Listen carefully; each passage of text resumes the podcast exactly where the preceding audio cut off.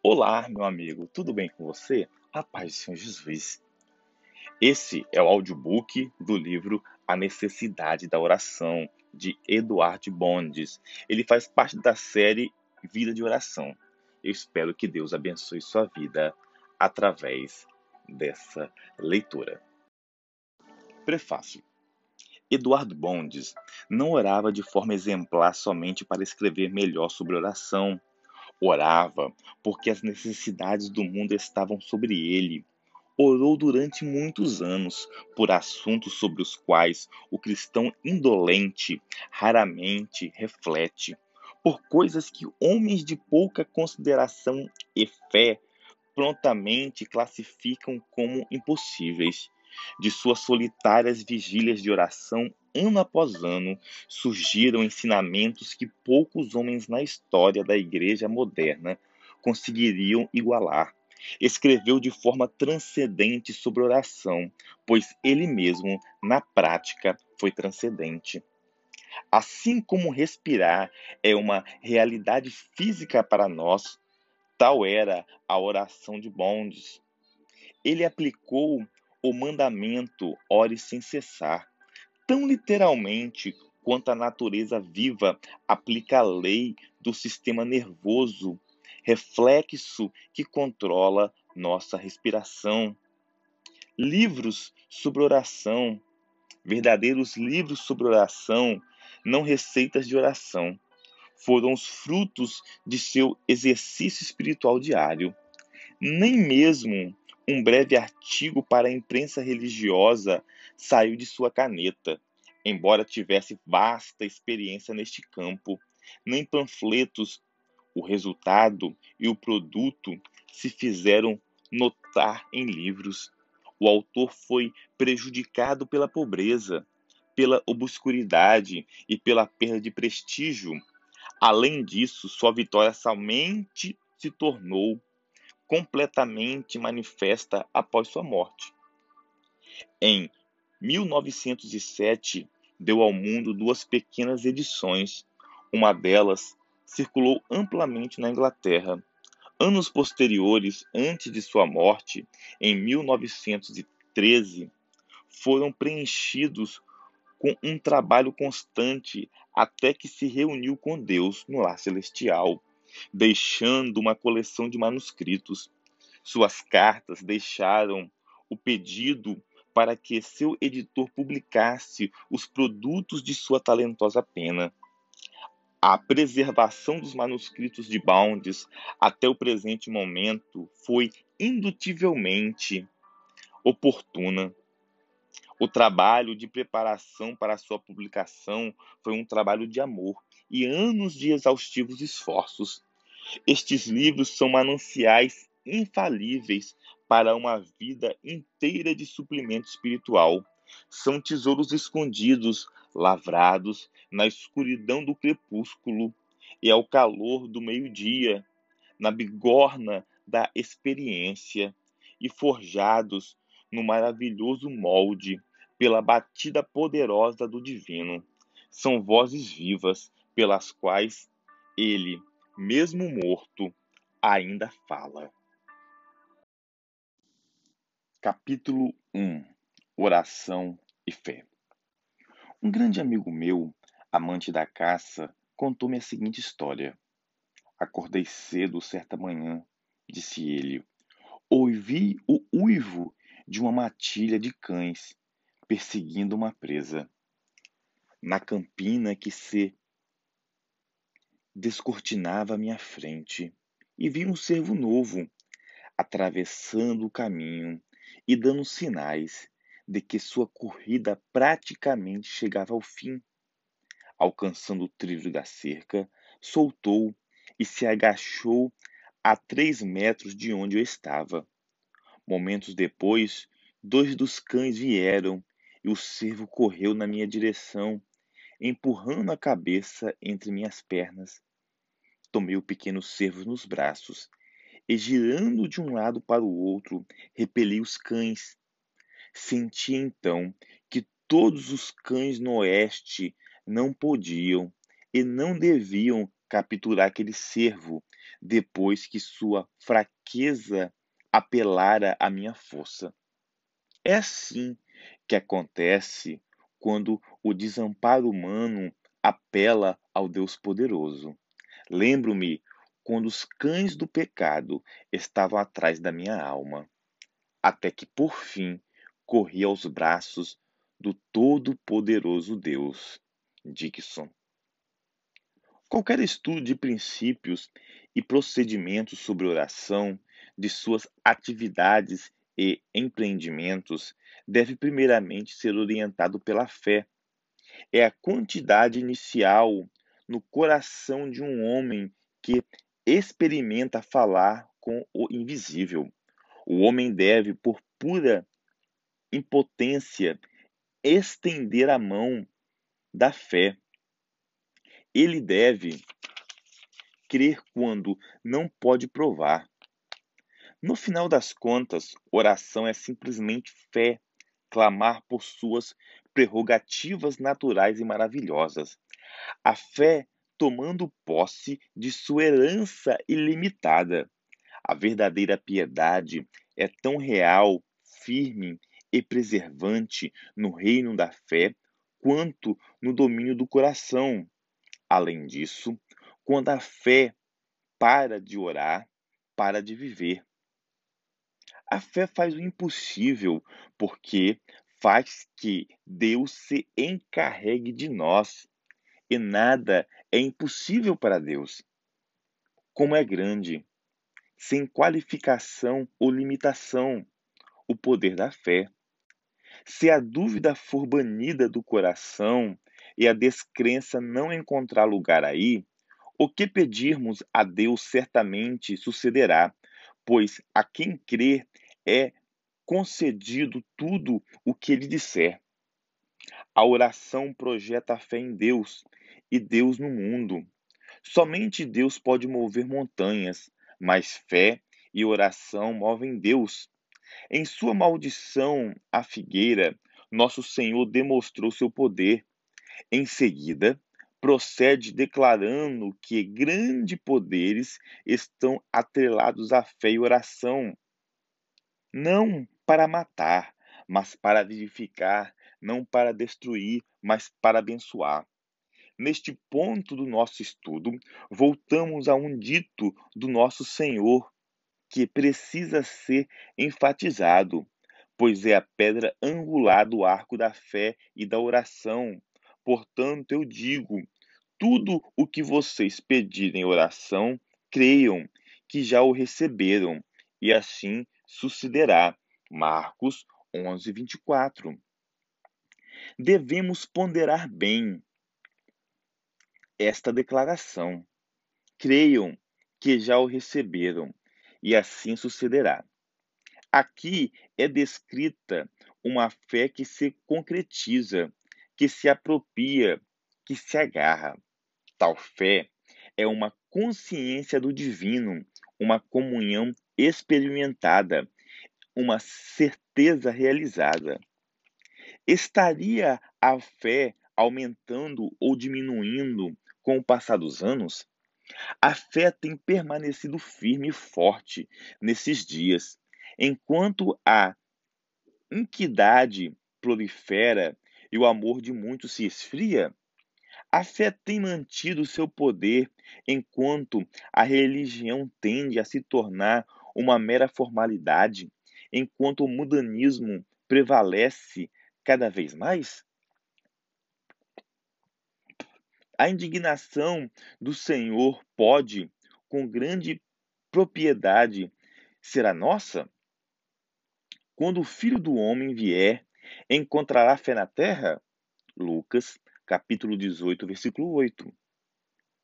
Cremos que achará e compete a nós, nos nossos dias, cuidar para que a lamparina da fé esteja preparada e acesa, a fim de que aquele que virá não nos pegue de surpresa. A fé é o alicerce do caráter cristão e a segurança da alma. Quando Jesus esperava pela negação de Pedro e o alertava sobre isso, disse ao seu discípulo: Simão, Simão, Satanás pediu vocês para peneirá-los como trigo, mas eu orei por você para que a sua fé não desfaleça. Lucas, capítulo 22, versículos 31 e 32. Nosso Senhor estava declarando uma verdade central.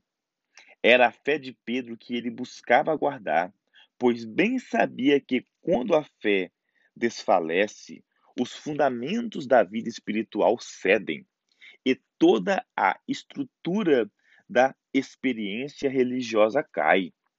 Era a fé de Pedro que devia ser guardada. Daí o pedido de Cristo pelo bem-estar da alma do seu discípulo e sua determinação em fortalecer a fé de Pedro pela poderosa oração de Jesus. Em sua segunda epístola, Pedro tem em mente essa ideia ao falar sobre o crescimento na graça como medida de segurança na vida cristã e a fecundidade que disso resulta. Por isso mesmo, empenhe-se para acrescentar à sua fé a virtude, à virtude o conhecimento, ao conhecimento o domínio próprio, ao domínio próprio a perseverança, a perseverança, a piedade. 2 Pedro, capítulo 1, versículos 5 e 6. A fé era o ponto de partida desse processo de acréscimo, a base para outras graças do Espírito. A fé era o fundamento sobre o qual outras realidades seriam edificadas. Pedro não encoraja seus leitores a que acrescente algo às obras, dons ou virtudes, mas a fé. Na empreitada de crescer na graça, faz-se extremamente necessário começar de forma correta. Há uma ordem divina da qual Pedro estava ciente. Por isso, ele prossegue declarando que devemos nos empenhar em tomar segura a nossa vocação e eleição, cuja eleição é considerada certa pela adição da fé, que em troca é feita por constante e sincera oração. Assim, a fé é mantida viva pela oração, e cada passo dado nessa adição de graça em graça é acompanhado pela oração. A fé que gera oração poderosa é a fé centrada na pessoa que tem todo o poder. Fé na competência de Cristo em fazer e fazer de forma grandiosa. É a fé que ora grandiosamente. Por isso o leproso lança a mão do poder de Cristo. Senhor, se quiseres, clamou. Podes purificar-me. Mateus capítulo 8, versículo 2. Neste momento, nos damos contas de como a fé centrada na capacidade de Cristo em realizar garantiu o poder da cura. No que diz respeito a este ponto, Jesus questionou os homens cegos que vieram até ele para serem curados. Vocês creem que eu sou capaz de fazer isso? Eles responderam: Sim, Senhor. E ele, tocando-nos os olhos, disse-lhes: Que seja feito segundo a fé que vocês têm. Mateus capítulo 9, versículo 28 e 29. Foi para inspirar a fé em sua capacidade de fazer demonstrada por Jesus em sua grande declaração final, que, em última análise, é uma grande desafio à fé. Foi-me dada toda a autoridade nos céus e na terra. Mateus 28, 18. Novamente, a fé é obediente, caminha quando comandada, como fez o homem nobre que foi até Jesus, enquanto este estava em forma humana e cujo filho estava gravemente enfermo. Mas ainda essa fé age como cego de nascença que vai se lavar no tanque de Siloé, quando ordenado que o faça.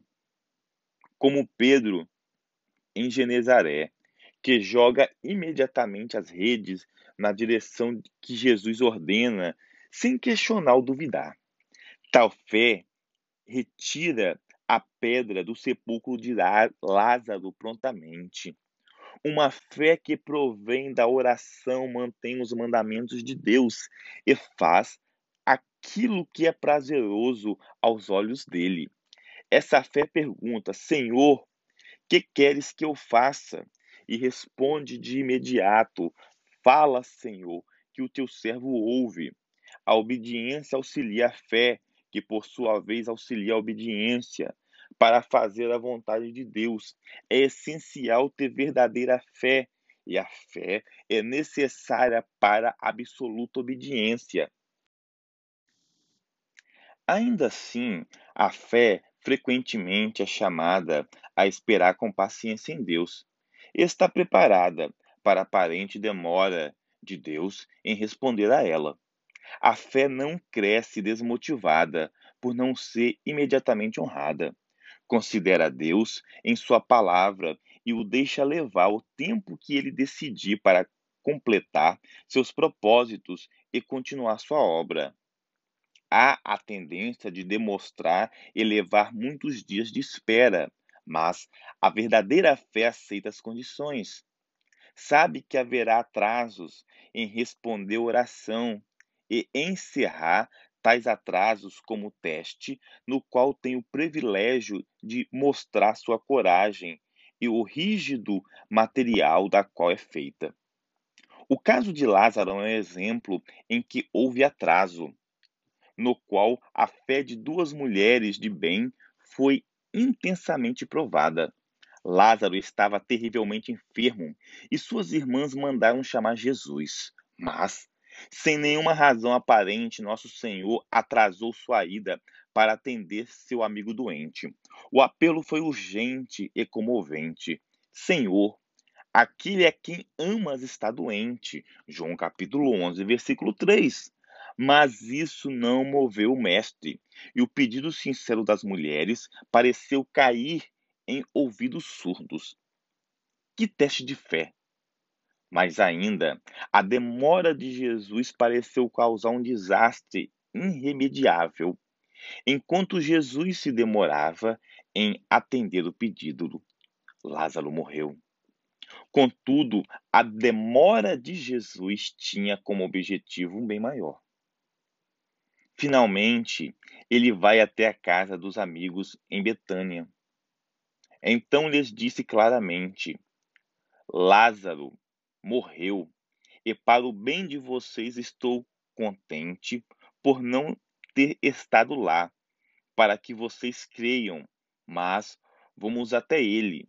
João, capítulo 11, versículo 14 e 15.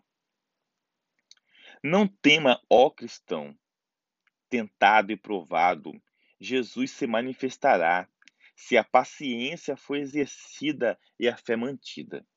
Sua demora servirá para tornar essa manifestação ainda mais abençoada. Ore, espere. Você não pode falhar. Se Cristo demorar, espere-o. Ele virá em seu tempo oportuno. Não tardará. A demora é geralmente o teste a força da fé. Quanta paciência é requerida quando vêm tais tempos de provação. Ainda assim, a fé junta forças pela espera e pela oração. A paciência tem seu trabalho perfeito na escola da demora.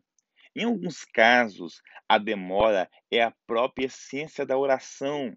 Deus tem muitas coisas a fazer que antecedem a resposta final. Realidades que são essenciais ao bem eterno daquele que solicita o favor das mãos do Senhor. Jacó orou com propósito e fervor para ser salvo de Esaú. Mas antes que aquela oração fosse respondida, havia muito a ser feito por e com Jacó. Ele deveria ser mudado, assim como Esaú. Jacó tinha que ser transformado em um novo homem, antes que Esaú pudesse ser um. Jacó teria que se converter a Deus antes que Esaú se convertesse a Jacó. Entre as muitas notáveis declarações de Jesus sobre oração, nenhuma é mais impressionante do que esta. Digo a verdade. Aquele que crê em mim fará também as obras que tenho realizado. Fará coisas ainda maiores do que estas, porque eu estou indo para o Pai. E o farei o que vocês pedirem em meu nome, para que o Pai seja glorificado no Filho. O que vocês pedirem em meu nome, eu farei. João, capítulo 14, versículo de 12 a 14. Quão impressionantes são essas declarações do que Deus fará em resposta à oração. Como são importantes essas palavras antecedidas com as mais solenes veracidade. A fé em Cristo é a base de toda a obra e de toda oração. Todas as obras impressionantes dependem de orações impressionantes. E toda oração é feita em nome de Jesus Cristo que são incrível, de estrondosa simplicidade. É essa oração em nome do Senhor Jesus. Todas as outras condições são depreciadas. Tudo mais é renunciado, salvo apenas Jesus. O nome de Cristo, a pessoa do nosso Senhor e Salvador Jesus Cristo, deve ser supremamente soberano na hora e no conceito da oração. Se Jesus habita na fonte da minha vida, se os rumos da vida dele deslocaram e substituíram todos os meus rumos, se a obediência absoluta a Ele for a inspiração e a força de cada momento da minha vida, então Ele pode seguramente conciliar a oração à minha vontade e se empenhar por uma obrigação tão profunda quanto sua própria natureza, para que o que for pedido seja concedido. Nada pode ser mais claro, distinto e limitado, tanto na aplicação quanto na extensão do que a exortação e urgência de Cristo. Tenha fé em Deus a fé cobre as necessidades temporais e espirituais. A fé dissipa toda ansiedade indevida e preocupação desnecessária sobre o que comer, o que beber, o que vestir. A fé vive no presente e considera que cada dia tem suficientemente seu próprio mal. A fé vive dia após dia e dissipa todo o temor da manhã. A fé traz grande sossego à mente e paz ao coração. Tu, Senhor, guardarás em perfeita paz aquele cujo propósito está firme, porque em ti confia. Isaías, capítulo 26, versículo 3. Quando oramos, dá-nos hoje o pão de cada dia, estamos de certa forma excluindo o amanhã da nossa oração. Não vivemos o amanhã, mas o agora. Não buscamos a graça ou o pão de amanhã. Os que vivem no presente prosperam e obtêm o melhor da vida. Oram melhor os que oram pelas necessidades presentes, não pelas futuras, as quais podem tornar nossas orações desnecessárias e redundantes por não existirem ainda. As verdadeiras orações nascem das provações e necessidades presentes. O pão para o dia de hoje é o suficiente. O pão dado para hoje é a maior garantia de que haverá pão amanhã. A vitória de hoje é a certeza da vitória de amanhã. Nossas orações precisam estar focadas no presente. Devemos confiar em Deus hoje e deixar o futuro com Ele. O presente é nosso, o futuro pertence a Deus. A oração é a tarefa e a incumbência de um dia após o outro. Oração diária para necessidades diárias. Como cada dia demanda seu pão, assim cada dia demanda sua oração. Nenhuma quantia de oração feita hoje bastará para a oração de amanhã. Por outro lado, nenhuma oração pelo amanhã tem valor para nós hoje. O maná de hoje é o que necessitamos. Amanhã, Deus verá que nossas necessidades foram supridas. Este é o tipo de fé que Deus busca inspirar.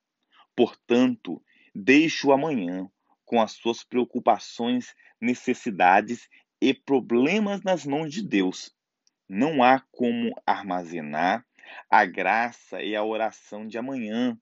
Tampouco há como armazenar a graça de hoje para as necessidades de amanhã.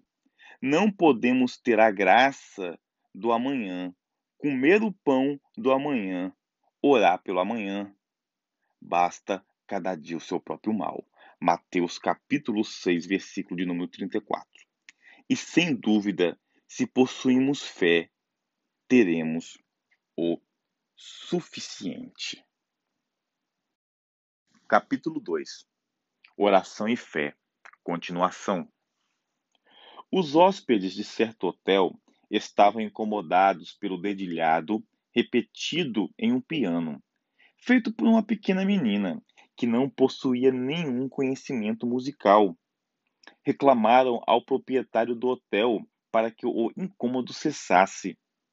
Desculpem-nos pelo incômodo, disse, mas a criança é filha de um dos melhores hóspedes do hotel. Não poderia pedir a ela para não tocar o piano. Mas seu pai, que está fora por alguns dias, voltará amanhã. Poderão então falar com ele e decidir o assunto. Quando o pai retornou, encontrou a filha na recepção e, como sempre, batendo no piano. Caminhou por detrás da criança e, colocando seus braços por cima dos ombros dela, pôs as mãos da menina sobre as dele e produziu uma das mais belas músicas. Assim é conosco, e assim será um dia. No momento, podemos apenas produzir clamor e desarmonia, mas um dia o Senhor Jesus tomará nas nossas mãos de fé e oração e as usará para extrair músicas dos céus. Anon. A fé genuína e autêntica deve ser precisa e livre de dúvidas, não simplesmente de caráter geral, não a mera crença na natureza, na bondade e no poder de Deus, mas uma fé que acredita que exatamente o que se pede será feito. Assim como a fé é específica, a resposta será precisa. O que diz: assim lhe será feito. A fé e a oração perseverante nomeiam as demandas ao Senhor e de Deus se compromete a executá-las. A Bíblia diz em Marcos, capítulo 11, versículo 24: Portanto eu digo, tudo que vocês pedirem em oração, creiam que já o receberam, e assim sucederá. A perfeita fé sempre mantém o que a oração perfeita pede. Quão ampla e indefinida é a parte, tudo que vocês pedirem. Quão definida e específica é a promessa, assim sucederá. Nossa principal preocupação é com a fé que temos, os problemas que envolvem seu crescimento e as ações para sua vigorosa maturidade. Uma fé que se agarra e se mantém de acordo com o que foi pedido, sem vacilar, duvidar ou temer. Esse é o tipo de fé que necessitamos. Fé como uma pérola de alto valor. No processo, e na prática da oração. A declaração do Senhor sobre oração e fé que acabamos de mencionar é de extrema importância. A fé deve ser definida, específica, uma solicitação sem erros nem ressalvas por aquilo que se pede. Não é algo vago, indefinido e sombrio. Deve ser mais do que uma crença abstrata na prontidão e na capacidade de Deus em agir por nós. Deve ser específica, definida e expectante. Observe Marcos, capítulo 11, versículo de número 23. Eu asseguro que, se alguém disser a este monte, levanta-se e atira-se no mar, e não duvidar em seu coração, mas crê que acontecerá o que diz, assim lhe será feito. Da mesma forma que a fé e o pedido são definidos, assim será a resposta da oração. A resposta não será outra senão a que está relacionada aos motivos solicitados e nomeados. O que diz, assim lhe será feito, é imperativo, lhe será feito. A concessão deve ser ilimitada, tanto em quantidade quanto em qualidade. Fé e oração selecionam os objetos da petição, determinando deste modo o que Deus deve fazer. O que diz assim lhe será feito? Cristo se mantém pronto a atender às demandas da oração e fé de forma exata e completa. Se o pedido a Deus for feito de forma clara, específica e definida, Deus irá realizá-lo exatamente de acordo com os termos apresentados. A fé não é uma crença abstrata na palavra de Deus, nem uma espécie de mera convicção mental, nem um simples consentimento do intelecto e da vontade, nem é uma aceitação passiva dos fatos, e sim sagrada e completa. A fé é uma operação de Deus, uma iluminação divina, uma energia santa implantada pela palavra de Deus e pelo Espírito na alma humana um princípio espiritual e divino que toma o sobrenatural e faz inteligível pelas faculdades do tempo e do sentido. A fé lida com Deus e é consistente sobre Deus. Lida com o Senhor Jesus Cristo e o vê como Salvador. Lida com a palavra de Deus e lança a mão da verdade. Lida com o Espírito de Deus e é energizada e inspirada por seu fogo santo. Deus é o grande objeto da fé e está repousa todo o seu peso em sua palavra. A fé não é ato inútil da alma, mas a busca de Deus e o repouso em suas promessas. Assim como o amor e a esperança sempre têm um objetivo, tal sucede com a fé. A fé não é uma crença em qualquer coisa, é a crença em Deus que descansa nele e confia em Sua palavra. A fé dá à luz a oração e cresce mais forte, atinge mais fundo, eleva-se mais alto nas lutas e nos combates das petições de poder. Fé é a essência das coisas que se espera e a certeza e realização da herança dos santos. Também é humilde e perseverante. Pode esperar e orar, pode ficar de joelhos ou deitar no pó. É a grande condição da oração. A falta de fé repousa na raiz de toda oração débil, pífia, mísera e sem resposta.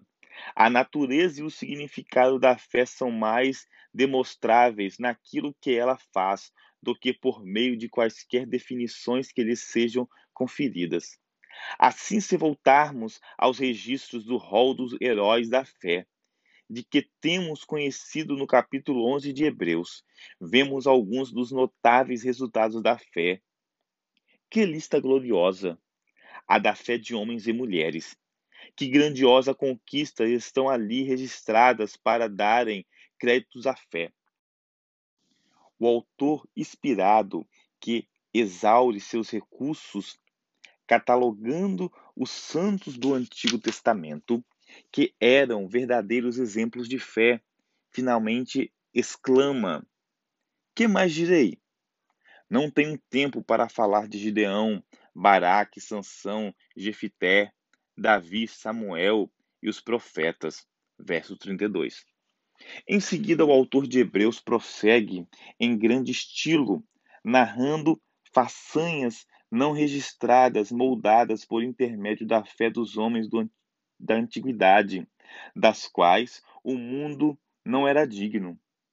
Todos esses, diz ele, receberam bom testemunho por meio da fé, que era de gloriosa conquista despontaria para a igreja e para o mundo, se apenas pudesse ser reproduzida uma geração de santos com semelhante fé e oração poderosa.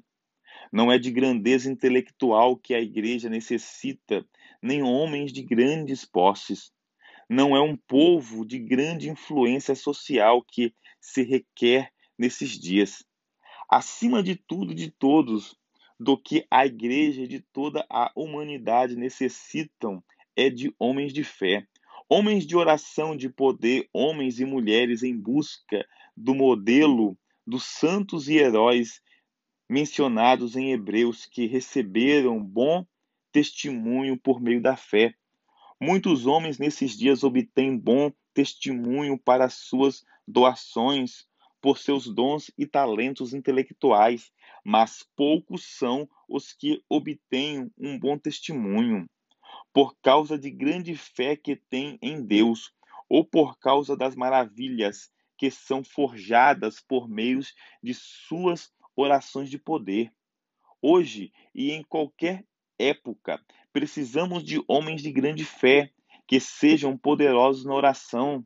Essas são as duas virtudes essenciais que fazem o homem grandioso aos olhos de Deus que criam condições para o real exílio espiritual na vida e obra da igreja. É a nossa principal preocupação ver que mantemos uma fé de semelhante qualidade e textura que seja estimada por Deus, que se agarra e que se mantém focada naquilo que pede, sem dúvida nem medo. A dúvida e o medo são os inimigos gêmeos da fé. Ocasionalmente, usurpam o lugar da fé, e embora oremos, trata-se de uma oração inquieta, perturbada, apreensiva e por vezes murmurante. Pedro falhou ao caminhar sobre o mar de Genezaré, pelo fato de deixar que as ondas o impedissem e imundassem o poder de sua fé. Ao desviar os olhos do Senhor e preparar nas águas ao redor, começou a afundar e teve que clamar por socorro. Senhor, salva-me. Mateus capítulo 14, versículo de número 30. A dúvida nunca deve ser estimada, nem o medo nutrido.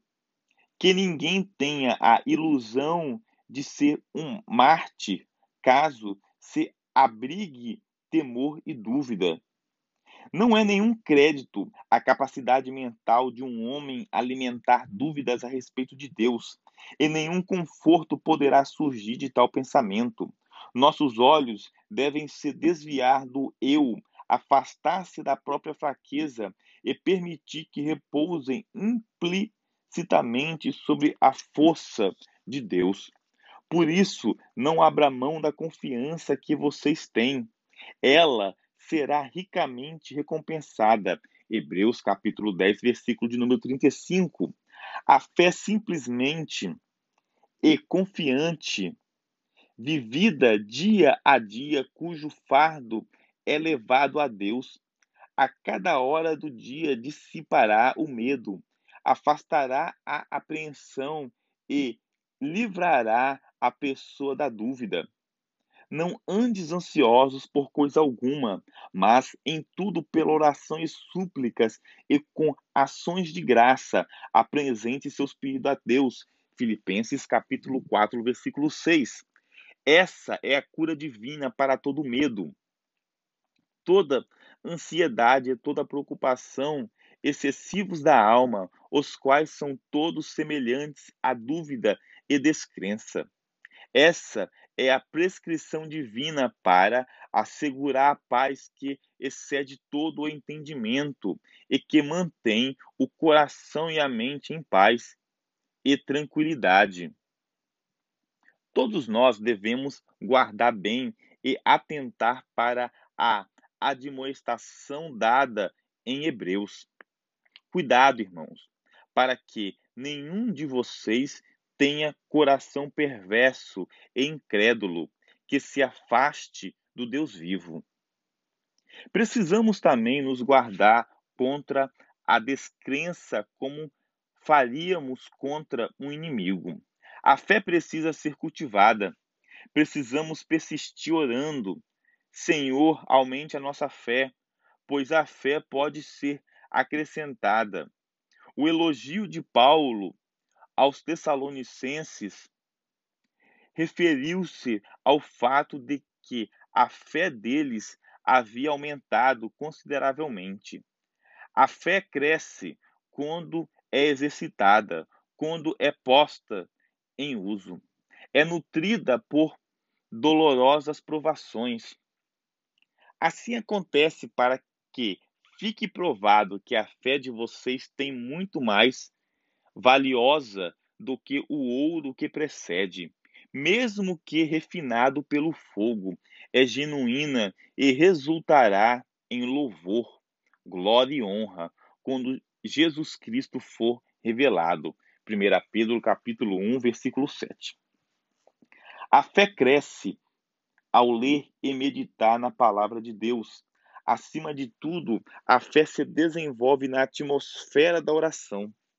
Seria bom se todos nós parássemos e nos questionássemos: tenho fé em Deus? Tenho a fé verdadeira? Aquela que me mantém em perfeita paz com relação às coisas terrenas e às celestiais? Estas são as pequenas mais importantes que um homem pode propor esperar que lhe sejam respondidas. A outra pergunta de importância e significado semelhante. Eu oro realmente a Deus para que Ele me ouça e responda às minhas orações? Oro a Deus para que Ele me oriente quanto ao que lhe peço? Atribui-se a César Augusto que ele encontrou uma Roma de madeira e transformou-a em uma cidade de mármore.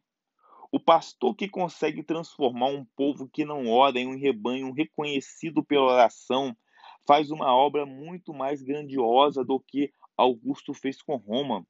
Acima de tudo, essa é a principal tarefa do pregador.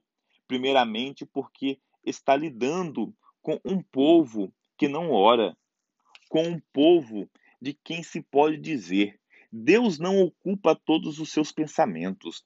Em segundo lugar, porque se trata de um povo que ele encontra a todo momento e em todo lugar. Sua principal missão, portanto, é transformá-lo do estado de esquecimento de Deus, desprovido de fé, de falta de oração, em um povo que ora habitualmente, que crê em Deus, que se lembra dele e faz sua vontade. O pregador não é enviado meramente para fazer que as pessoas se unam à igreja, nem meramente para fazê-las agir de forma melhor, e sim para fazê-las orar, confiar em Deus, mantê-lo sempre diante de seus olhos e não pecar contra o Senhor. O trabalho do ministro é transformar pecadores descrentes em santos que oram e crê. O chamado é feito por autoridade divina. Creia no Senhor Jesus e serão salvos vocês e os de sua casa. Atos capítulo 16, versículo 31. Captamos um vislumbre da enorme importância da fé e do ato valor que Deus estabeleceu a seu respeito quando lembramos que ele a tornou condição indispensável para a salvação, pois vocês são salvos pela graça por meio da fé. Efésios capítulo 2, versículo 8. Assim, quando completamos a grande importância da oração, encontramos a fé ao seu lado. Pela fé somos salvos e pela fé permanecemos salvos. A oração nos introduz a uma vida de fé. Paulo declara que sua vida foi vivida pela fé no Filho de Deus, que o amou e se entregou por ele, e que andou pela fé, não pelas aparências. A oração depende absolutamente da fé. Na realidade, ela não existe separada da fé e não conquista nada sem sua companhia inseparável. A fé faz a oração ser eficaz e, de certa forma, deve precedê-la. Sem fé é impossível agradar a Deus, pois quem dele se aproxima precisa crer que ele existe e que recompensa aqueles o que buscam. Hebreus capítulo 11, versículo 6. Antes que a oração comece perante de Deus, antes que a petição seja nomeada e conhecida, a fé deve ter se antecedido, deve ter afinado sua crença na existência de Deus, deve ter dado sua aprovação à graciosa verdade que Deus retribui aos que buscam sua face. Esse é o primeiro passo ao orar. Com respeito a isso, se por um lado a fé não traz a bênção, por outro, coloca a oração na posição de pedi-la e conduz a outro passo rumo à realidade, ao auxiliar o requerente a crer que Deus é capaz e desejoso de abençoar. A fé faz a oração funcionar, abre o caminho ao propiciatório, dá a certeza, primeiramente, de que há um propiciatório e de que ali o sumo sacerdote guardará os que oram as, e as orações. A fé abre o caminho para que a oração chegue a Deus e faz mais. Acompanhe a oração e cada passo que toma. É sua companhia inseparável. E quando os pedidos são feitos a Deus, é a fé que torna a petição em aquisição. E a fé permite a oração, pois a vida espiritual a que um cristão é conduzido pela oração é uma vida de fé. A característica proeminente da experiência pela qual os que creem são levados pela oração não é uma vida de obras, mas de fé. A fé fortalece a oração e habilita a paciência para que espere em Deus. A fé crê que Deus é recompensador. Não há verdade mais claramente revelada e mais encorajada nas Escrituras do que essa. Até mesmo a oração em secreto tem sua recompensa prometida. Então seu pai que vê em secreto recompensará. Mateus capítulo 6, versículo 6. Pois o mais insignificante serviço incumbido a um discípulo em nome do Senhor recebe certamente sua recompensa.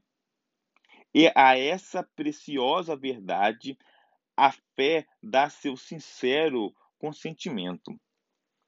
Além disso, a fé se resume a algo em particular. Não crer que Deus irá recompensar todos os que oram, mas que recompensa aqueles que o buscam com persistência. A fé repousa sua atenção na diligência em oração e confere segurança e encorajamento aos que buscam Deus com perseverança, pois são eles e somente eles que são ricamente recompensados quando ora. Precisamos constantemente lembrar-se que a fé é condição inseparável da oração bem-sucedida. Há outras condições implícitas neste exercício, mas a fé é condição final e inseparável da verdadeira oração, como está escrito em uma declaração familiar e fundamental. Sem fé é impossível agradar a Deus. Hebreus capítulo 11, versículo 6. Tiago diz essa verdade de forma clara. Se algum de vocês tem falta de sabedoria, peça a Deus, que a todos dá livremente, de boa vontade, e lhe será concedida. Peça, porém, com fé, sem duvidar, pois aquele que duvida é semelhante à onda do mar, levada e agitada pelo vento. Não pense tal pessoa que receberá coisa alguma do Senhor. Tiago, capítulo 1, versículos 5 e 7. A dúvida sempre é proibida, pois é uma verdadeira inimiga da fé e impede a oração eficaz. Em 1 Timóteo, Paulo nos apresenta uma verdade inestimável relativa às condições da oração eficaz. Quero, pois, que os homens orem em todo lugar, levantando mãos santas, sem ira e sem discussões. Todo questionamento deve ser vigiado e evitado. Não há lugar para o medo e a incerteza quando o assunto é a verdadeira oração. A fé deve se tornar mais firme e ordenar em oração que seus inimigos se retirem. Não pode ser atribuída à fé demasiada autoridade, mas a oração é o centro pela qual a fé sinaliza seu poder. Quanto à sabedoria espiritual, há no seguinte conselho de um célebre religioso: Você quer ser liberto do cativeiro da corrupção? Pergunta. Você quer crescer na graça em geral e em particular? Se a resposta é sim, o caminho é simples. Peça a Deus mais fé.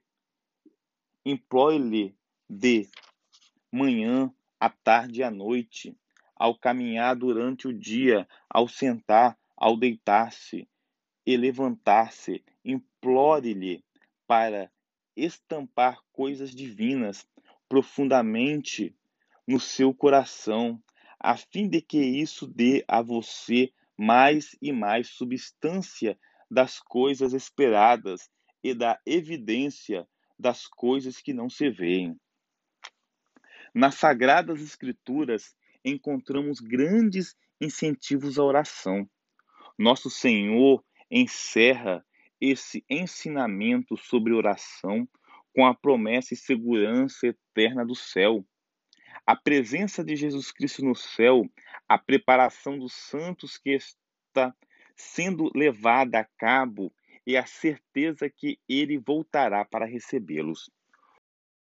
Como tudo isso coopera para a tarefa penosa de orar, fortalecer seus conflitos, adoça sua árdua labuta. Essas coisas são a estrela da esperança à oração, o enxugar de suas lágrimas, a fragrância do céu na amargura do seu clamor. O sofrimento de peregrino facilita grandemente a oração, mas um sentimento terreno que se satisfaz com as coisas deste mundo não está habilitado para orar. Em tal oração, a chama do desejo espiritual está apagada ou desfalecendo. As asas da sua fé estão cortadas, os olhos cobertos, a língua muda. Mas aqueles que, em fé inabalável e constante oração, esperam continuamente no Senhor, sim, renovam suas forças, sim, sobem como asas como águia, sim, correm e não se cansam, caminham e não se fadigam. Capítulo 3 Oração e Confiança. Certa noite, deixei meu escritório em Nova York, com um vento terrivelmente frio na minha face. Tinha comigo, achava eu, meu grosso e quente cachecol, mas, quando fui abotoar o casaco contra a tempestade, percebi que ele havia sumido. Virei para trás, olhei ao longo das ruas, busquei no meu escritório, mas foi em vão. Percebi então que eu possivelmente o deixara cair e orei a Deus para que o encontrasse. Tal era o estado do clima que seria um grande risco sair sem cachecol. Olhei novamente de cima a baixo, nas ruas ao redor, mas sem sucesso. De repente vi um homem no lado oposto da rua, segurando algo nas suas mãos. Atravessei e perguntei-lhe se aquilo era o meu cachecol, e ele me disse: Foi levado até mim pelo vento. Aquele que anda por sobre a tempestade, usou o vento para responder minha oração. William Host.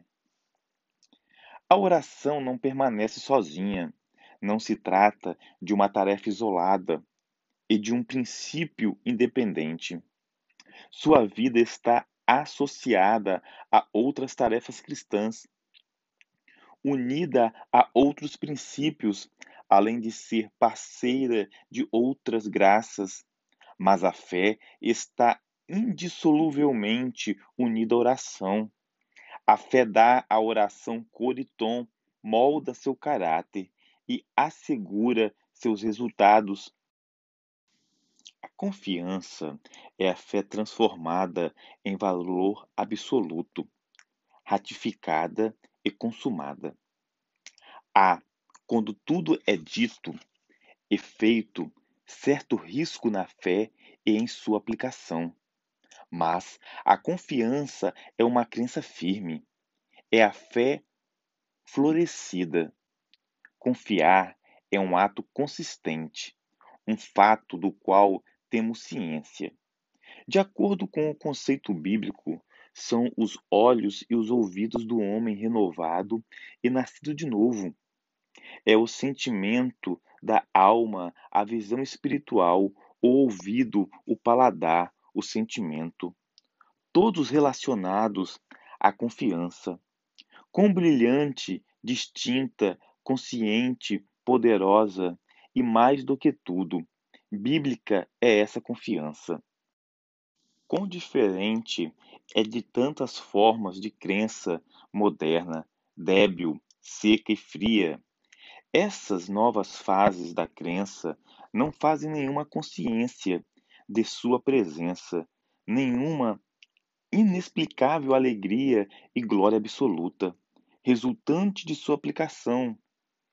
São, em sua maioria, aventuras nas incertezas da alma. Não existe confiança garantida e total em nada. Toda transformação acontece no universo do talvez e do quem sabe. A confiança, assim como a vida, é um sentimento, embora muito mais que isso. Uma vida inconsciente é uma contradição. Uma confiança não sentida é um termo impróprio, uma desilusão, uma contradição. A confiança é o mais consciente de todos os atributos. É toda sentimento e funciona apenas motivada pelo amor. Um amor que não se sente é tão impossível quanto uma confiança inconsistente. A confiança de que estamos falando é uma convicção. Uma convicção inconsciente seria um absurdo. A confiança enxerga Deus fazendo as coisas aqui e agora. E mais, eleva-se a uma sublime eminência e, ao ver o invisível e o eterno, percebe que Deus está em ação e as considera realizadas.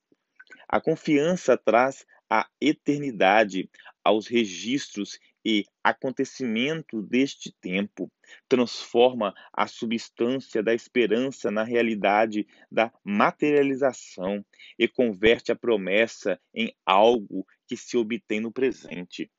Sabemos quando confiamos, tanto quanto sabemos quando enxergamos e temos consciência do sentimento do toque. A confiança vem, recebe, retém, é sua própria testemunha. Ainda assim, geralmente a fé é fraca demais para obter o maior bem de Deus de imediato. Portanto, deve esperar em amor, força, oração e persistência, obediência, até que cresça em força e seja capaz de trazer o eterno às esferas da experiência do tempo. Neste momento, a confiança une todas as forças. Aqui ela permanece.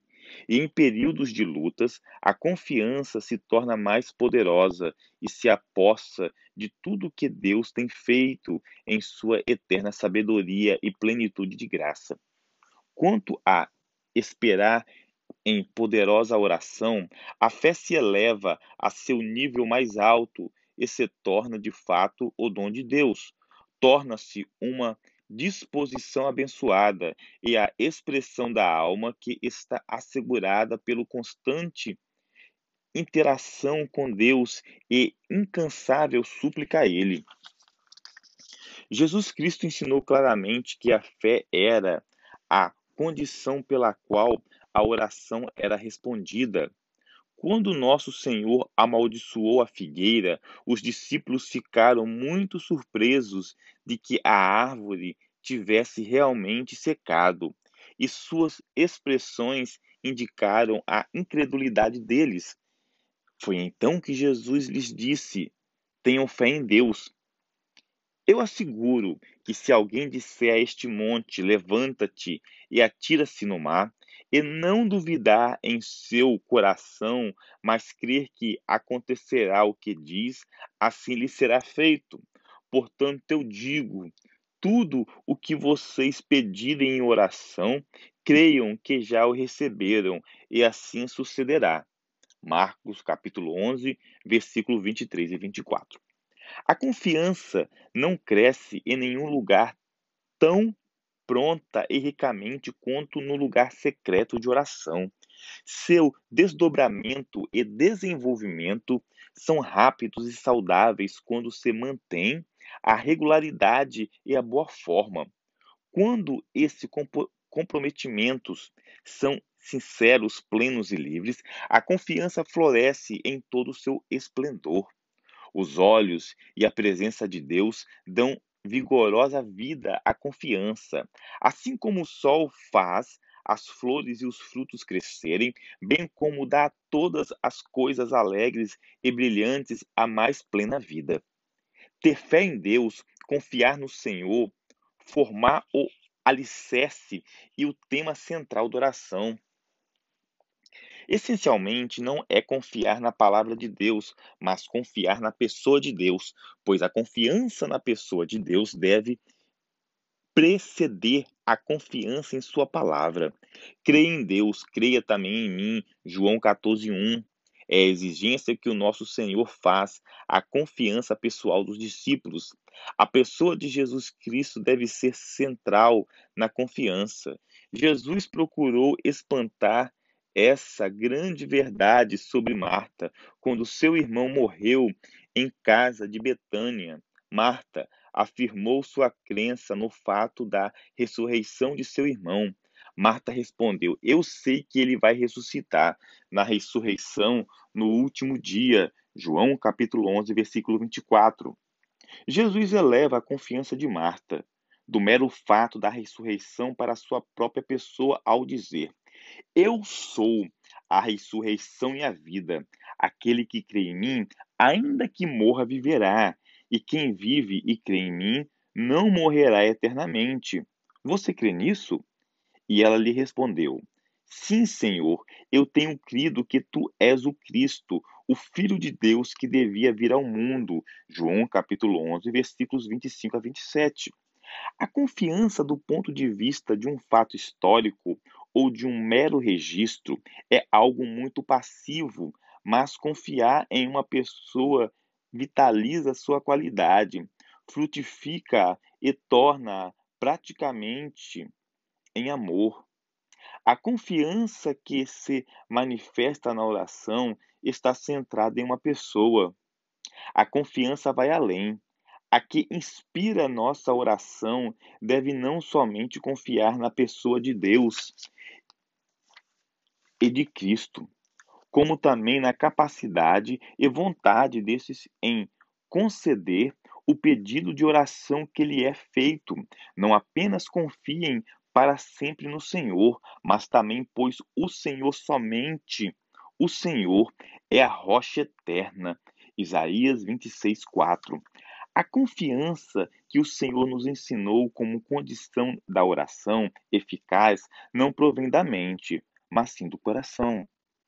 É a confiança que não duvida em seu coração. Tal confiança tem a garantia divina de que deverá ser honrada com respostas amplas e satisfatórias. A grande promessa do nosso Senhor traz a fé para o presente e fia-se em uma resposta presente. Cremos sem duvidar? Quando oramos, cremos que receberemos o que pedirmos, não apenas no futuro, mas também no presente? Tal é o ensinamento da Escritura inspirada.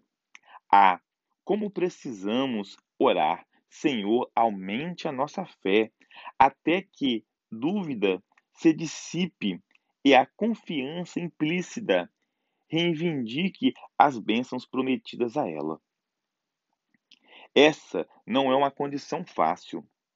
É alcançada somente depois de muitos fracassos, orações, esperas e muitas provações de fé, que nossa fé cresça a ponto de percebermos e recebermos a plenitude que há no nome que garante a realização de todas as coisas. Nosso Senhor estabelece a confiança como fundamento da oração. O alicerce da oração é a confiança. Toda a concessão do ministério e da obra de Cristo dependia da confiança implícita de Jesus no Pai. O centro da confiança é Deus. Montanhas de dificuldades e obstáculos à oração são removidos do caminho pela confiança e por seu fiel escudeiro à fé. Quando a confiança é perfeita, sem resquícios de dúvidas, a oração é simplesmente uma mão estendida, pronta para receber. A confiança perfeita, oração perfeita. A confiança olha para o que foi pedido e o recebe. Não é uma crença de que Deus pode ou irá abençoar, mas de que ele abençoa aqui e agora. A confiança sempre age no presente. A esperança olha para o futuro. A confiança olha para o presente. A esperança aguarda. A confiança toma posse recebe o que a oração conquista. Portanto, o que a oração necessita em todo momento é de uma confiança produtiva e permanente. A lamentável falha de confiança dos discípulos e o resultado fracasso em fazer aquilo para o qual haviam sido enviados pode ser observados na história do filho lunático, trazido pelo pai a nove dos doze discípulos enquanto o mestre estava no monte da transfiguração. Um garoto deploravelmente afligido foi trazido àqueles homens para ser curado de sua doença. Eles haviam sido comissionados a fazer exatamente esse tipo de trabalho. Era parte de sua missão. Tentaram expulsar o demônio do garoto, mas falharam notavelmente. O demônio era muito para eles. Cobertos de vergonhas, foram humilhados em sua falha, enquanto seus inimigos triunfavam. Entre o incidente e a falha, Jesus se aproxima. É informado das circunstâncias e das condições que ali se desdobraram. Aqui temos a consideração de Jesus. Respondeu Jesus, ó geração incrédula e perversa: Até quando estarei com vocês? Até quando terei que suportá-los? Traga meu menino. Jesus repreendeu o demônio. Este saiu do menino, que daquele momento em diante ficou curado. Então os discípulos aproximaram-se de Jesus em particular e perguntaram: Por que não conseguimos expulsá-lo? Ele respondeu: porque a fé que vocês têm é pequena. Eu asseguro que, se vocês tiverem fé do tamanho de um grão de mostarda, poderão dizer a este monte: Vá daqui para lá, e ele irá. Nada será impossível para vocês, mas esta espécie só sai pela oração e pelo jejum. Mateus capítulo 17, versículos 17 a 21. Onde estava a dificuldade daqueles homens? Eles haviam sido relapsos em cultivar a fé pela oração e, por consequência, a confiança deles falhou completamente. Não confiaram em Deus, nem em Cristo, nem na autenticidade da missão de Cristo, nem mesmo na deles. Assim tem sido muitas vezes na vida de muitos, uma crise na igreja de Deus. A falha provém da falha de confiança ou da fraqueza da fé, e esta, por sua vez, da falta de oração. Por muitos, o fracasso nos esforços de avivamento são oriundos da mesma causa. A fé não foi nutrida e fortalecida pela oração. A negligência do tempo investido a sós em oração é a razão da maior parte dos fracassos espirituais. E isso é verdadeiro tanto com nossas batalhas pessoais com o diabo, quanto nas ocasiões em que nos aventuramos a expulsar demônios. Estar com os joelhos em comunhão particular com Deus é a única garantia que temos de que teremos o Senhor conosco, tanto nas nossas lutas pessoais quanto nos nossos esforços para converter pecadores. Em todo lugar, ao ser abordado pelas pessoas, nosso Senhor depositou sua confiança em Deus, na divindade de sua missão em primeiro lugar. Não deu nenhuma definição de confiança, não produziu nenhuma discussão teológica ou análise em torno disso. Ele sabia que os homens veriam o que era fé pelo que a fé fazia e por meio desse exercício aberto, a confiança cresceu espontaneamente em sua presença. Foi o produto de seu trabalho, poder e pessoa. Tudo isso produziu e criou uma atmosfera favorável para o exercício e desenvolvimento da fé. A confiança é explicitamente simples para ser definida verbalmente generosa e espontânea em demasiado para ser produzida a uma terminologia teológica. A grande simplicidade da confiança é o que confunde muitos. Muitas pessoas esperam que aconteça algo grande, ao passo que durante todo o tempo a palavra está perto de você, está em sua boca e em seu coração. Romanos capítulo 10, versículo 8. Quando a triste notícia da morte da sua filha foi trazida a Jairo, nosso Senhor interveio.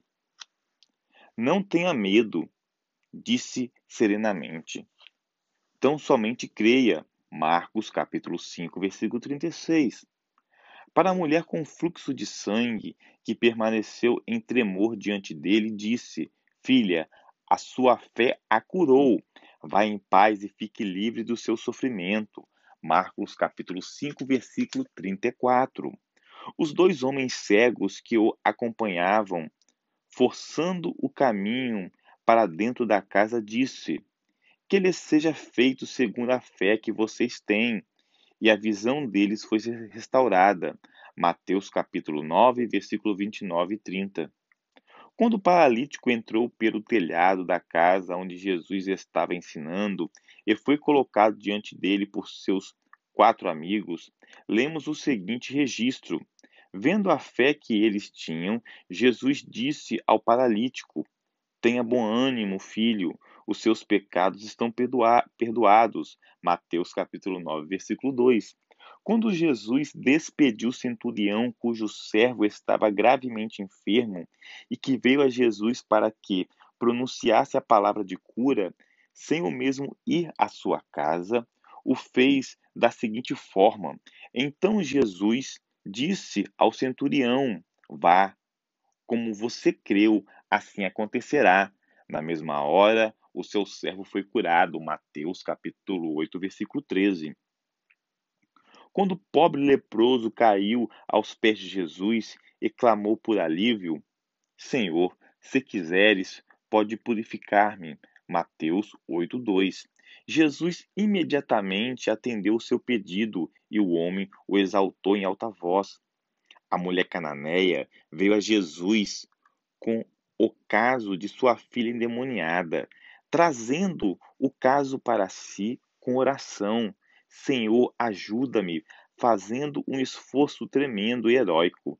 Jesus honrou a sua fé e oração, dizendo: Mulher, grande é a sua fé, seja conforme você deseja. E naquele mesmo instante a sua filha foi curada. Mateus capítulo 15, versículo 28. Depois que os discípulos foram incapazes de expulsar o demônio do menino epilético, o pai do pobre garoto veio a Jesus com um lamentoso e desesperado clamor. Mas se podes fazer alguma coisa, tem compaixão de nós e ajuda-nos. Se podes, disse Jesus. Tudo é possível aquele que crê. Marcos, capítulo 9, versículo 22 e 23. O cego Bartimeu, sentado à beira da estrada, ouve o Senhor ao passar e clama em lamento e desespero: Jesus, filho de Davi, tem misericórdia de mim. Lucas capítulo 18, versículo 38. Os filhos aguçados do nosso Senhor imediatamente reconheceram o som da oração e disse ao pedinte: Recupere a visão. A sua fé o curou. Imediatamente recuperou a visão e seguia a Jesus pelo caminho. A mulher penitente e em choro, que lavava os pés de Jesus com as suas lágrimas e os enxugava com os cabelos. Jesus transmite palavras de alegria e conforto para a alma.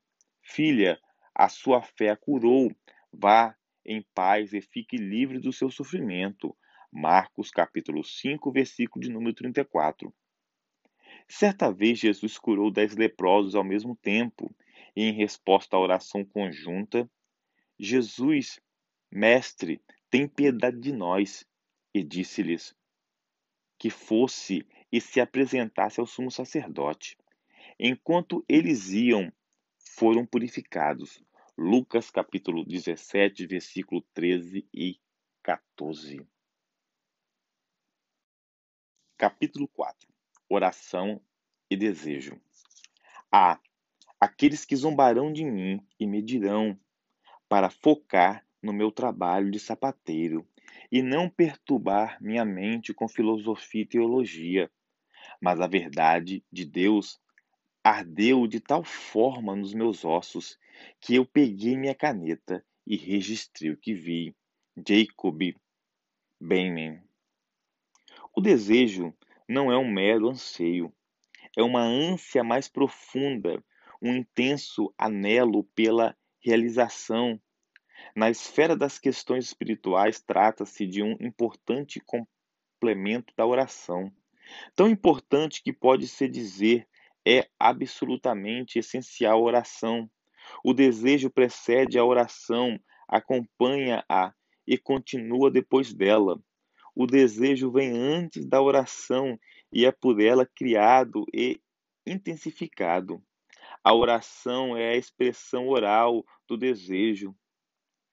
Se orar é pedir algo a Deus, então a oração deve ser expressa. A oração vem à tona, o desejo é silencioso. A oração é ouvida, o desejo é imperceptível. Quanto mais profundo é o desejo, mais forte é a oração. Sem desejo, a oração é um inútil balbuciar de palavras. A oração superficial, formal, sem coração, sem sentimento, sem desejo real que a acompanhe, deve ser evitada como uma doença contagiosa. Em praticá-la, se perder um tempo precioso e por meio dela nenhuma bênção é gerada. Contudo, mesmo que se detecte que o desejo está ausente por motivos honestos, devemos orar da mesma maneira. Temos de orar. O dever entra para que o desejo e a expressão sejam cultivados. A palavra de Deus ordena isso. Nosso discernimento nos diz que devemos orar, queiramos ou não e não permitir que nossos sentimentos determinem nossos hábitos de oração. Em tais circunstâncias, devemos orar pelo desejo de orar, pois tal desejo é dado por Deus e nasce no céu. Devemos orar por desejo, então, quando o desejo vier, devemos orar conforme ele se manifesta. A falta de desejo espiritual deveria nos afligir e nos conduzir a lamentar sua ausência, para buscar sinceramente sua doação, a fim de que a oração desse momento em diante seja uma expressão do sincero desejo da alma. Um senso de necessidade cria, ou deveria criar, um desejo sincero. Quanto mais forte o senso de necessidade diante de Deus, maior deve ser o desejo e mais sincera a oração. Os pobres de espírito são notavelmente qualificados para orar. A fome é um sentido ativo de necessidade física, impele a demanda por pão. Da mesma forma, a consciência interna da necessidade espiritual cria o desejo, e o desejo irrompe em oração. O desejo é um anseio interno por algo que não possuímos, do qual permanecemos em necessidade, algo que Deus prometeu e que será assegurado por uma sincera súplica ao trono da graça. O desejo espiritual elevado a outro nível é a evidência do novo nascimento nasce de uma alma renovada. Como crianças recém-nascidas, desejem de coração o leite espiritual puro, para que por meio dele cresçam para a salvação. 1 Pedro 2,2 A ausência desse desejo santo no coração é evidência indicativa ou de um declínio de envelo espiritual, ou de que o novo nascimento nunca aconteceu. Bem-aventurado os que têm fome e sede de justiça, porque serão satisfeitos. Mateus capítulo 5, versículo 6. Tal apetite proveniente do céu é a prova de um coração renovado, a evidência de uma vida espiritual ativa.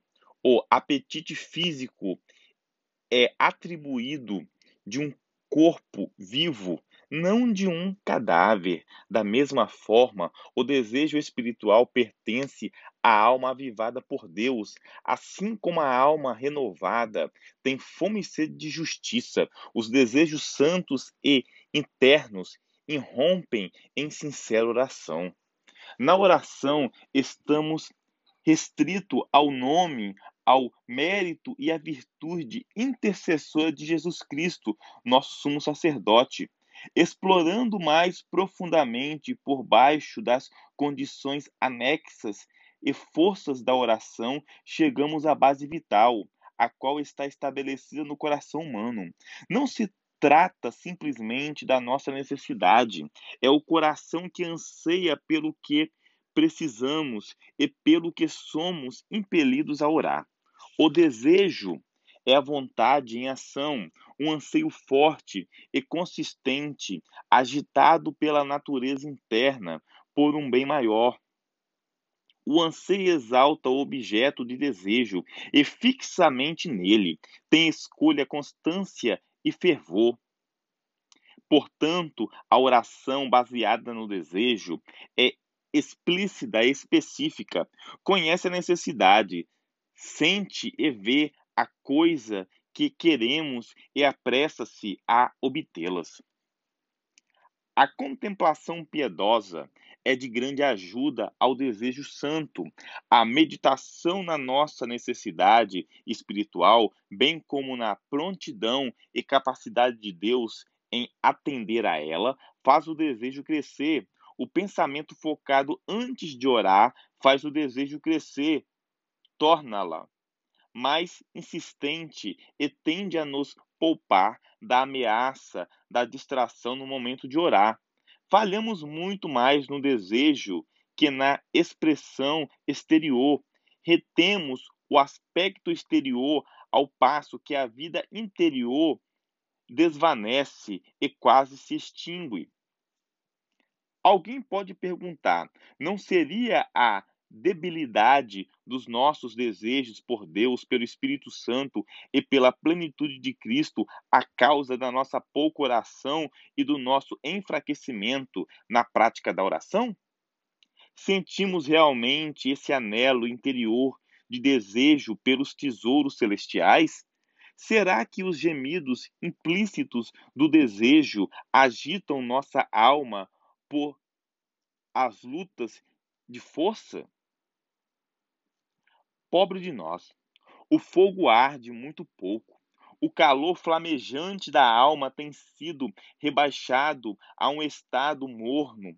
Devemos lembrar que essa era a causa central da condição triste e desesperadora dos cristãos de Laodiceia, cuja terrível condenação, conforme dizem as Escrituras, não deixa dúvidas. Dizia ser rico, cheios de riqueza, e de que nada tinham falta, e mal sabia o que eram miseráveis, dignos de compaixão, pobres, cegos e nus. Apocalipse 3,17. Novamente devemos perguntar: temos nós o desejo de nos que nos leva a uma comunhão íntima com Deus, a qual é preenchida com labaredas inefáveis e que nos mantém pela agonia de uma intensa e avivada súplica? Nosso coração precisa ser profundamente trabalhado, não apenas para tirar o mal que aí se esconde, mas para preenchê-lo com o bem. O fundamento e a inspiração para o preenchimento do bem têm origem em um desejo forte e impulsivador. Essa chama santa e fervente na alma desperta o interesse pelo céu, atrai a atenção de Deus e põe à disposição daqueles que a exercitam as riquezas inesgotáveis da graça divina. A diminuição da chama do desejo santo destrói as forças vitais e ativa da vida da igreja. Deus exige ser representado por uma igreja fervorosa. Caso contrário, não está sendo representado de nenhuma forma. O próprio Deus é fogo em sua totalidade e sua igreja, se quer ser como ele, deve também estar em brasa. Apenas o interesse pela coisa externa e a religião dada por Deus é que devem ser o alvo da chama da igreja. Contudo, o zelo santo não precisa ser espafalhatoso a ponto de autoconsumir. Nosso Senhor foi o antídoto encarnado da agitação inquieta, o oposto absoluto da intolerância ou da elocução barulhenta. Contudo, o zelo pela casa de Deus o consumia, e o mundo ainda sente o brilho de sua chama ardente e consumidora, e tem respondido a ela com prontidão, de forma cada vez mais ampla. A falta de ardor na oração é o sinal claro que falta de intensidade e profundidade de desejo, e a ausência de desejo intenso é o sinal claro da ausência de Deus no coração. Diminuir o fervor é afastar-se de Deus. Ele pode e tolera muitas coisas relacionadas à fraqueza e à falta de seus filhos. Pode e perdoa o pecado quando o penitente ora, mas duas coisas são intoleráveis: a falsidade e a mordidão. A, a falta de amor e falta de ardor são duas coisas que Deus detesta. E os de Laodiceia disse: com nítida gravidade e condenação. Melhor seria que fosse frio ou quente. Assim, porque você é morno, não é frio nem quente, estou a ponto de vomitá-lo da minha boca. Apocalipse 3, 15 e 16. Este foi o julgamento expresso de Deus sobre a falta de fervor em uma das sete igrejas e a sua acusação contra a escassez de zelo sagrado em cada cristão. O fogo é a força motriz da oração.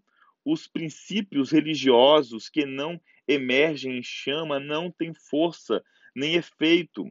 A chama é a asa pela qual a fé acende. O fervor é a alma da oração. A fervente e eficaz oração é que é de muito proveito. O amor é acesso em uma chama e o fervor é sua vida. A chama é o ar pela qual a verdade, experiência cristã respira. Alimentar-se do fogo, por isso, pode resistir a tudo, diferente de uma chama insignificante. No entanto, morrer fria e faminta aos seus sinais vitais quando a atmosfera do ambiente é glacial ou morna. A verdadeira oração deve ser clamejante. A vida e o caráter cristão devem estar em chamas. A falta de calor espiritual cria mais infidelidade do que falta de fé. Não se interessa de forma consumidora pelas coisas celestiais. É não se interessar por completo. As almas fervorosas são as que conquistam no dia da batalha, pelas quais o reino do céu sofre coação e que o tornam pela força. A fortaleza de Deus é tomada apenas por estes, que a tomam em espantosa seriedade, que a sitiam com zelo fervoroso e crescente, Nada que não seja o calor intenso em relação a Deus pode manter o brilho do céu no nosso coração nesses dias frios. Os primeiros metodistas não tinham nenhum aquecedor em suas igrejas. Afirmavam que a chama no banco e o fogo no púlpito bastavam para mantê-los aquecidos. E nós, deste tempo, necessitamos da brasa viva do altar de Deus e da chama consumidora do céu brilhando no nosso coração. Essa chama não é um ardor mental ou uma energia carnal.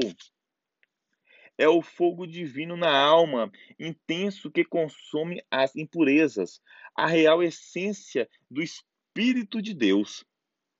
Nenhuma erudição, nenhuma dicção perfeita, nenhuma amplitude de perspectiva mental, nenhum ornamento de eloquência e nenhuma graça individual pode compensar a falta de fogo. A oração é acesa pelo fogo.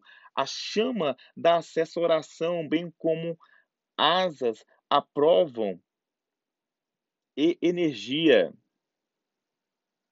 Não há incenso sem fogo, nem oração sem brasa. O desejo fervoroso é a base da oração incessante. Não se trata de uma inclinação superficial e inconstante, mas de um forte anseio, um ardor inextinguível que impregna, brilha, arde e firma o coração. É a chama de um princípio ativo e presente que se eleva a Deus. É o ardor impulsionado pelo desejo que incendeia seu caminho ao trono da misericórdia e ganha causa. É a persistência do desejo que dá triunfo ao conflito em uma grande batalha de oração. É o fardo de um pesado desejo que desperta, torna incansável e reduz à serenidade a alma que emerge de grandes lutas. É o caráter abrangente do desejo que arma a oração com milhares de apelos revestindo-a de coragem invisível e de um poder vitorioso. O relato da mulher cananeia é uma lição de desejo em uma constância, mas invulnerável em sua intensidade e ousadia pertinaz. A viúva persistente representa o desejo que obtém seu fim por meio de obstáculos intransponíveis aos impulsos mais fracos. A oração não é o mero ensaio de uma apresentação, nem um clamor indefinido e generalizado. O desejo, à medida que inflama a alma, se agarra ao que é desejado. A oração é uma fase indispensável do hábito espiritual, mas deixa de ser oração quando participa apenas como hábito. É a profundidade e intensidade do desejo espiritual que proporciona profundidade e intensidade de oração. A alma não pode agir com indiferença quando um grande desejo a acomete e estimula. A urgência do nosso desejo nos retém ao que se deseja como uma tenacidade que se nega a ser diminuída ou afrouxada. Permanece, pleiteia, persiste e se nega a desistir até que a bênção seja concedida. Senhor, não posso deixar de ir até a bênção cuja ortorgada não afaste tua face. Meu caso é urgente. A razão do coração desfalecido, da falta de oportunidade, da escassez de coragem e de força na oração repousa na fraqueza do desejo espiritual, ao passo que a não observância da oração é o sinal fatídico de que esse desejo já não existe. Tal alma se desviou de Deus, cujo desejo por ele não mais a conduz ao aposento da oração. Não pode haver oração eficaz se não há desejo consumidor. Certamente pode haver muita oração aparente, sem nenhum desejo de qualquer natureza. Muitas coisas podem ser catalogadas em muitos terrenos cobertos. Seria o desejo o elemento capaz de compilar o catálogo? Seria o desejo capaz de mapear a região a ser coberta? Para essa resposta, deve-se considerar o dilema de que, se nossa petição é mero balbício ou oração. O desejo, apesar de ser intenso, é estreito, não pode ser espalhar por uma área vasta. Quer apenas algumas coisas e as quer muito, tanto que nada além da vontade de Deus em responder trará algum alívio ou contentamento. O desejo mira apenas seu objeto. Pode haver muitas coisas desejáveis, mas são especialmente e individualmente sentidas e expressas. Davi não ansiava por tudo, nem permitiu que seus desejos se espalhassem por todas as partes e acabasse sem obter êxito algum. Eis como seus desejos foram tratados expressos. Uma coisa pedi ao Senhor e a procuro que eu possa viver na casa do Senhor todos os dias da minha vida, para contemplar a bondade do Senhor e buscar sua orientação no seu tempo. Salmo 27, 4. Nessa singularidade do desejo, essa é a definição de anseio que conta na oração e que a direciona ao centro em amago da demanda. Nas bem-aventuranças, Jesus proclamou as palavras que repousam diretamente sobre o desejo inato da alma renovada e a promessa de que será agraciada. Bem-aventurados os que têm fome e sede de justiça, pois serão satisfeitos. Mateus 5:6. Esta, portanto, é a base da oração que compele a uma resposta, que o forte desejo interno estimula o apetite espiritual e clama por se satisfeito. Infelizmente para nós, é completamente verdadeiro e frequente que nossas orações operam na região árida de um mero desejo ou na área desfolhada de uma oração memorizada.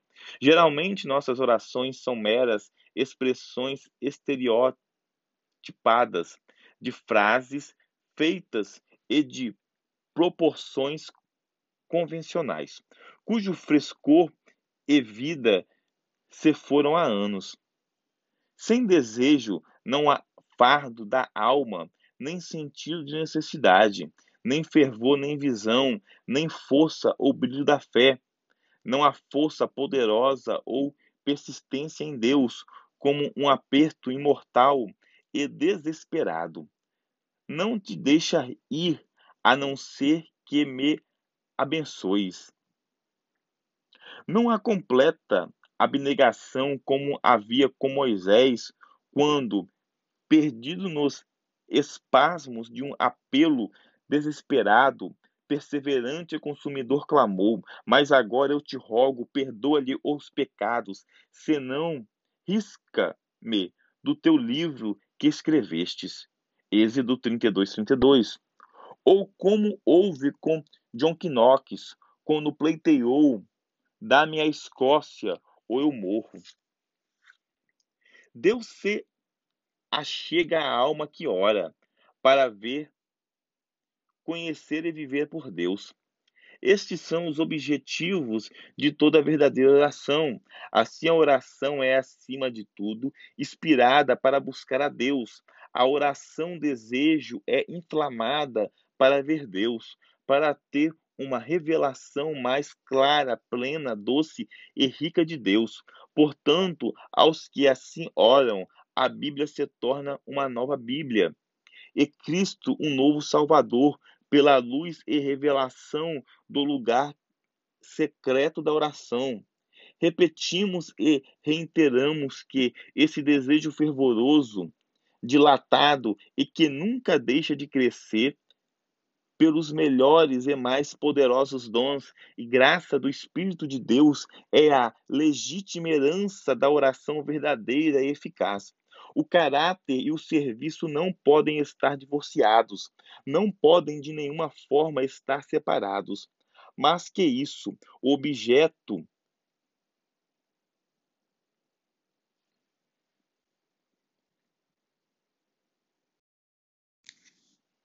Mais que isso, o desejo deve ser feito intensivamente, pessoal, e deve estar centrado em Deus como uma fonte e sede incansável para Ele e sua justiça.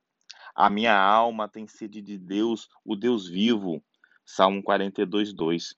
O requisito indispensável de toda verdadeira oração é o mais profundo desejo que busca a Deus e se mantém satisfeito até que os dons mais seletos na concessão do céu sejam rica e absolutamente garantidos.